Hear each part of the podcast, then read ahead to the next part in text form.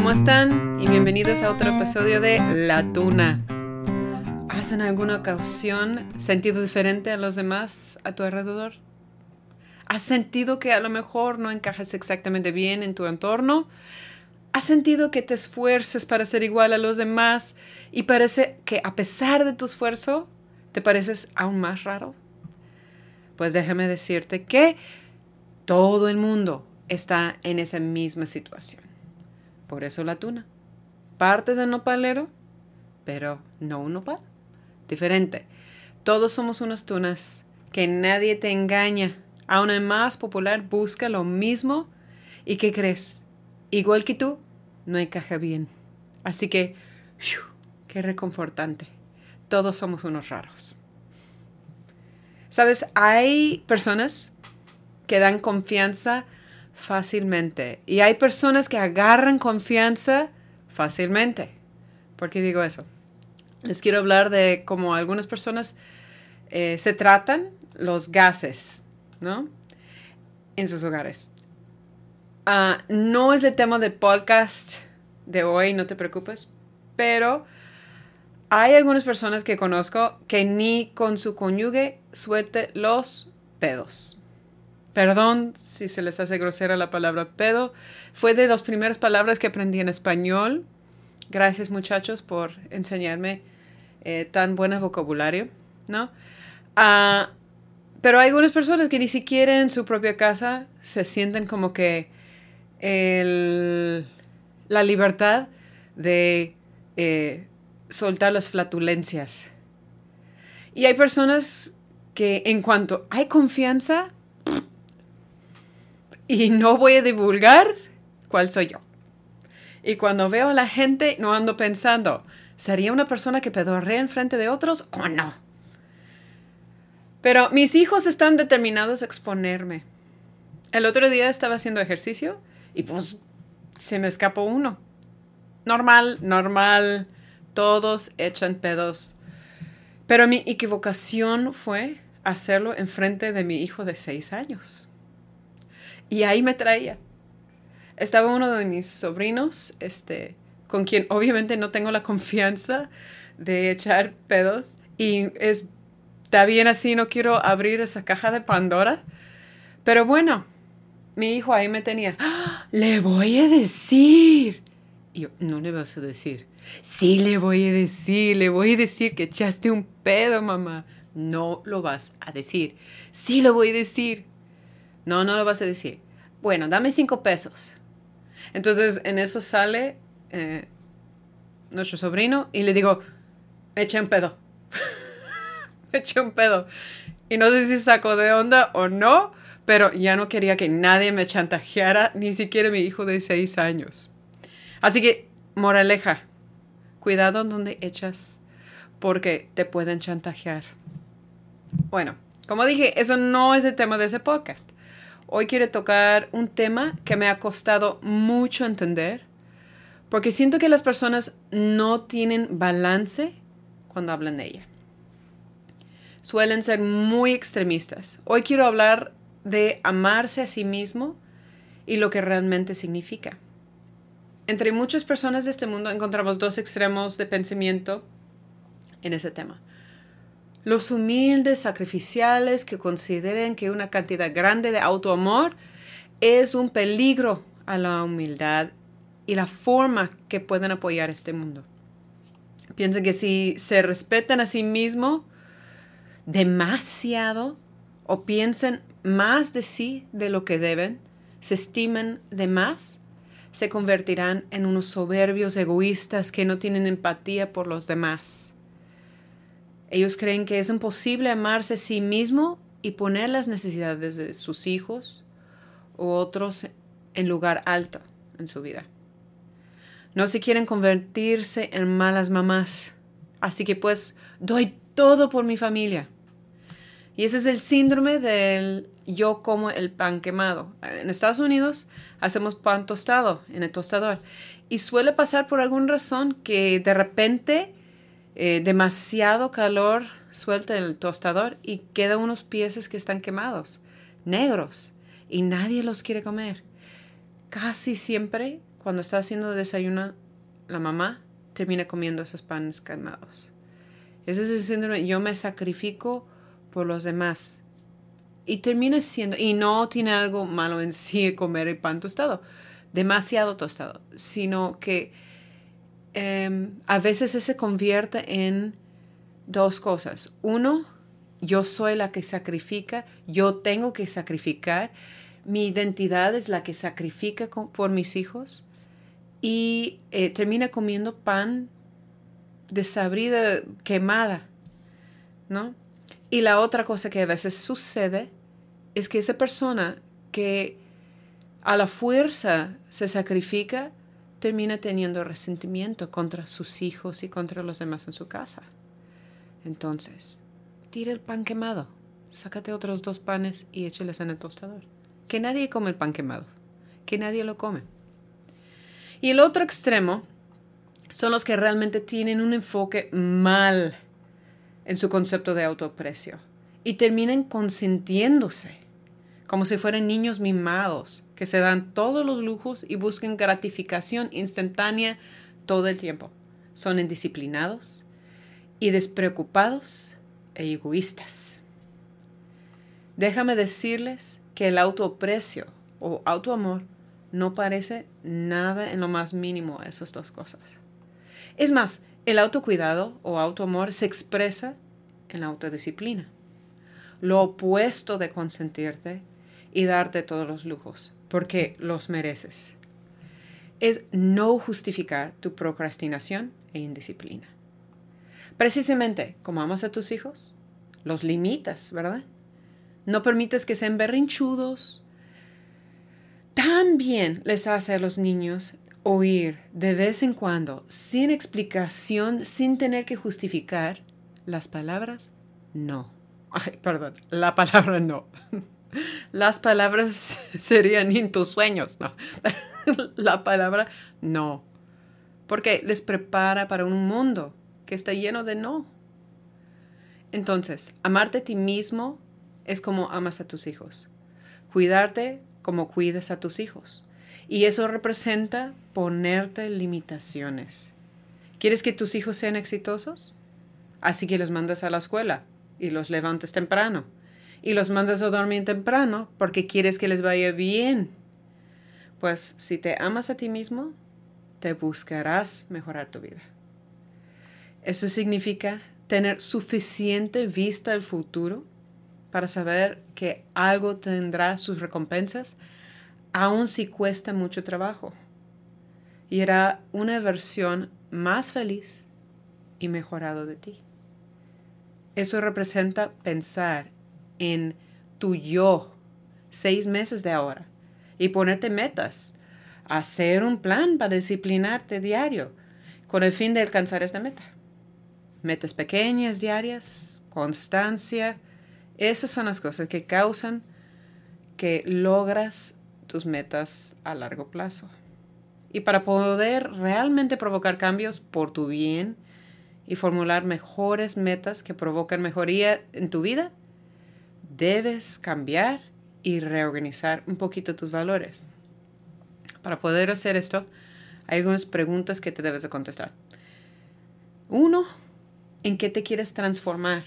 ¿Qué es lo que quieres cambiar? ¿No? Y lo que sea, enfócate en eso.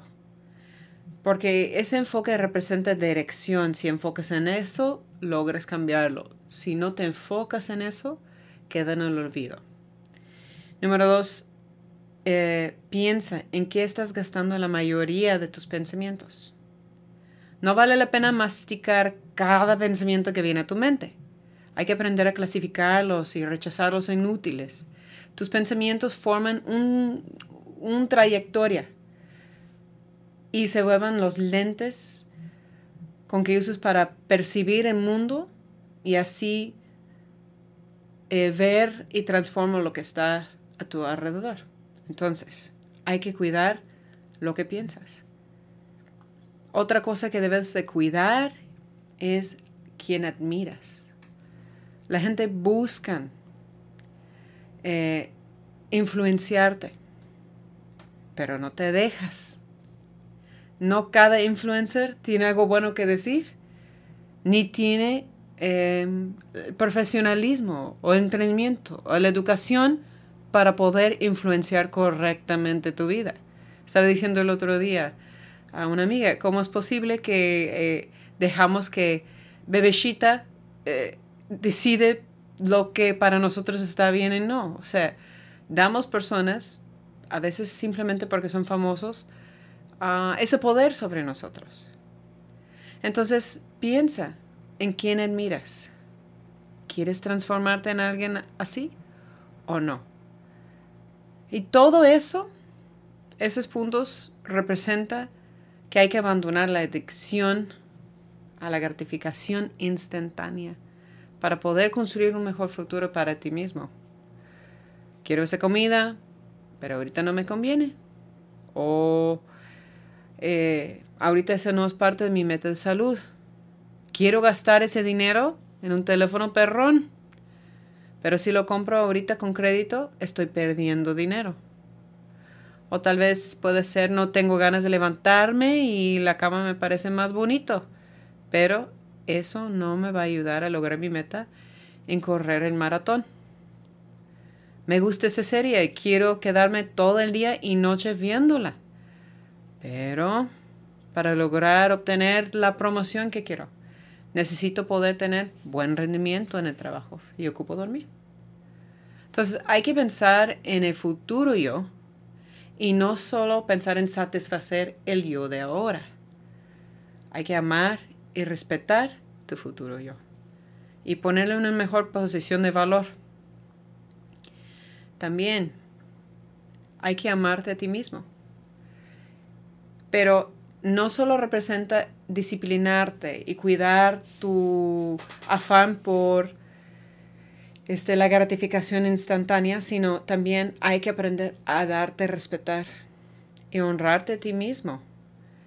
Y parte de eso es dejar atrás algo que es muy adictivo y muy difícil de hacer, y eso es el autoengaño. El otro día estaba viendo una película que se llama Armadas y Peligrosas. Y la verdad es difícil equivocar con una película que tiene Sandra Bullock. Plebes, si algún día hacen película de mi vida, por favor, yo quiero que ella sea la actriz que, que interprete a Rebecca, porque es sumamente chistosa. Ah, pero bueno, me dio mucha curiosidad ver cómo su personaje fue una persona que se sentía la chaca, ¿no? La sábelo todo la única que se podía hacer las cosas bien. Y realmente el punto de la película es eso. Todos somos iguales. La policía grosera y la policía sábilo todo, opuestos, pero tenían el mismo problema. Y las dos enfrentaban el rechazo de todos los demás por su forma de ser. Y ese causaba que una se rechazaba a la otra. Y todo parte de un autoengaño elaborado que se ve así, para no sentirme tan mal, hago pasar el mismo rechazo que me dan a otra persona. Ah, yo los bajo un poquito y yo me subo un poquito, me siento mejor. Si quieres lograr ser mejor y mostrarte amor a ti mismo, empieza por tratar de verte como eres en realidad y honrar esa persona. O sea, honrarte a tu, tú real, ¿no? Reconociendo lo que hay que cambiar y mejorar. Tanto como reconocer, o bueno, apreciarte a ti mismo, apreciar tus virtudes. Reconocer tus propias fallas es extremadamente difícil y más para algunas personas, mientras para otras personas es muy difícil reconocer sus virtudes. Ah, Mira, si yo tengo un amigo que amo y empiezo a oír como otros mal hablan de él, ¿qué voy a hacer? Mostrarme lealtad en refutar lo malo. O si no, por lo menos le voy a contrarrestar señalando alguna virtud que tiene. Como por ejemplo, sí es cierto, a veces es apestoso mi amigo Julio, pero es un hombre muy servicial, ¿no? Bueno, si te amas a ti mismo, hazte ese favor no solo en tu mente con tus propios pensamientos, sino también cuando te sientes críticas o burlas de otras personas, no lo permites. Trátate como un amigo a que amas, darte honor y respeto. Y yo, ya sé, es un área muy gris entre respetarte y parecer soberbio, pero creo que vale la pena buscar ese balance, ¿no? A no dejar que te insultan, no dejar que sean pasivo-agresivos contigo y a la vez ser humilde, ¿no? Así que tal vez el autoprecio no se suena como lo pensaste.